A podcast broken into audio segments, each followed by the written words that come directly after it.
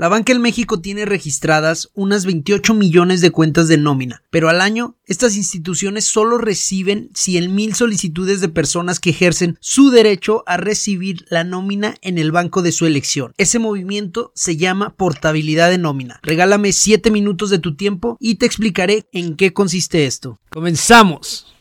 Bienvenido a 7 Minutos, un podcast rapidito de educación financiera, temas de interés y negocios, para hombres y mujeres que queremos aprender más y por supuesto ganar más. Algo que nos va a dejar y no nos va a quitar. Mi nombre es Andrés Azuara, licenciado en finanzas y tengo la intención de enseñarte todo lo que no te enseñaron en la escuela con respecto al dinero y que por supuesto las instituciones financieras complican demasiado. ¿Preparado? A darle.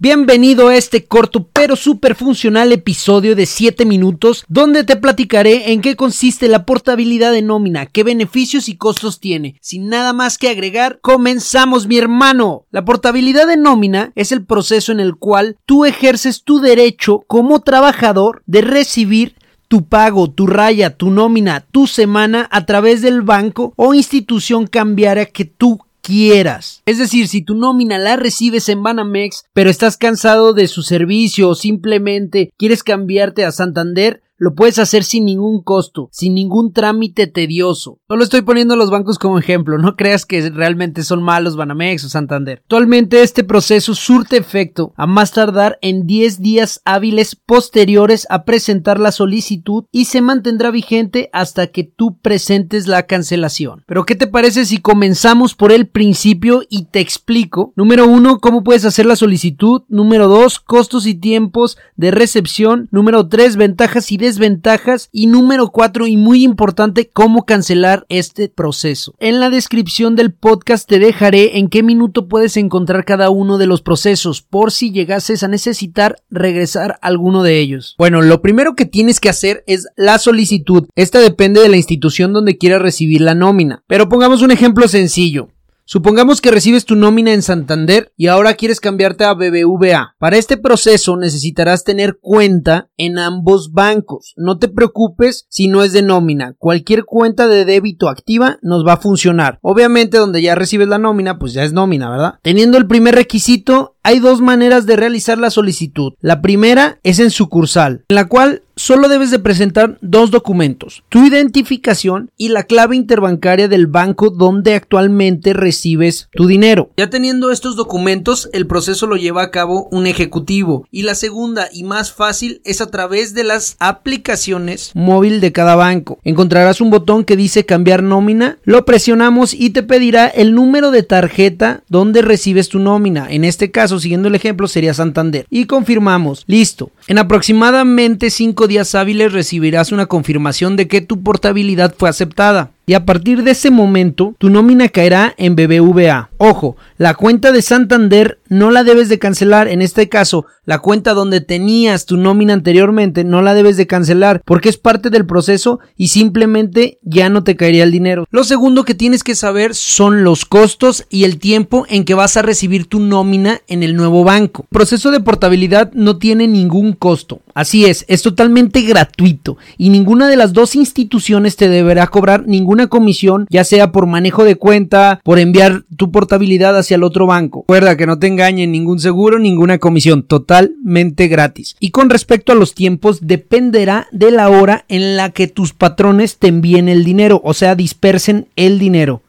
Por ejemplo, si te pagan por quincena antes de las 4 pm, tu dinero caerá el mismo día de la dispersión, o sea, el mismo día 15. Sin embargo, si te pagan después de las 4 pm, te caerá hasta el siguiente día natural, es decir, el día 16. Una vez que el dinero caiga en tu cuenta, lo puedes retirar sin ningún problema ni ninguna restricción. Ya por último, y como en todo, tenemos sus ventajas y desventajas. Como ventajas tenemos que recibirás el dinero en el banco que tú quieres, sea porque tienes tiene más cajeros, mejor atención, más ejecutivos o porque tu amigo Nico trabaja ahí. Otra de las ventajas es que serás cliente nominado en dos bancos. Esto quiere decir que puedes acceder a los beneficios como tarjetas de crédito, créditos a tasa preferente, preferencia en la fila. Otra de las ventajas es que es gratuito y lo puedes cancelar en el momento que tú quieras. Y como desventaja tenemos el tiempo en que te cae la nómina en el nuevo banco, para muchos clientes un día de diferencia, incluso horas, puede ser molesto. Otra de las desventajas pues sería asistir a la sucursal que aunque solo es para la solicitud, pues sí te quita tiempo. Ojo, ojo, ojo. Esto que te voy a decir tienes que prestar mucha atención. Si tú tienes un préstamo activo donde recibías la nómina y quieres cambiarla porque ya no quieres pagar, porque tienes alguna aclaración, si tú haces la portabilidad, primero se cobra el préstamo y el restante se envía al nuevo banco, ¿de acuerdo? Para cambiar la nómina sin que se cobrara el préstamo, tendrías que asistir a tu departamento de recursos humanos con tu clave interbancaria, obviamente de tu nuevo banco, y ellos hacer el cambio directo, o sea, que te dispersen directamente a ese banco. Si por algún motivo ya no quieres seguir con la portabilidad de nómina y quieres regresarte al banco donde anteriormente la recibías, lo único que tienes que hacer es dirigirte a este banco y solicitar con un ejecutivo la cancelación. Este proceso ya no es con el banco a donde te cambiaste o donde realizaste la Ahora es con el banco original. Siguiendo el ejemplo anterior, si recibías tu nómina en Santander y te cambiaste a BBVA, pero ahora quieres volver a Santander, con quien tendrás que realizar la cancelación es con Santander, ya que es el banco emisor. Bueno, así de rápido y sencillo concluimos con el noveno capítulo de 7 minutos. Si tienes alguna duda sobre este episodio o algún otro, no dudes en contactarme. Me encuentro en Instagram como arroba 7 minutos, ya tenemos Instagram oficial y Facebook como 7 minutos. Adicional, pues no quiero agradecerte por todo el apoyo e informarte que estamos preparando una plataforma que llevará las dudas financieras a su completa extinción. Recuerda que escuchar este podcast es totalmente gratis, pero la ignorancia te puede costar mucho dinero. Mi nombre es Andrés Azuara, tu ejecutivo personal. Nos vemos en otro episodio, muchísimas gracias y no vamos.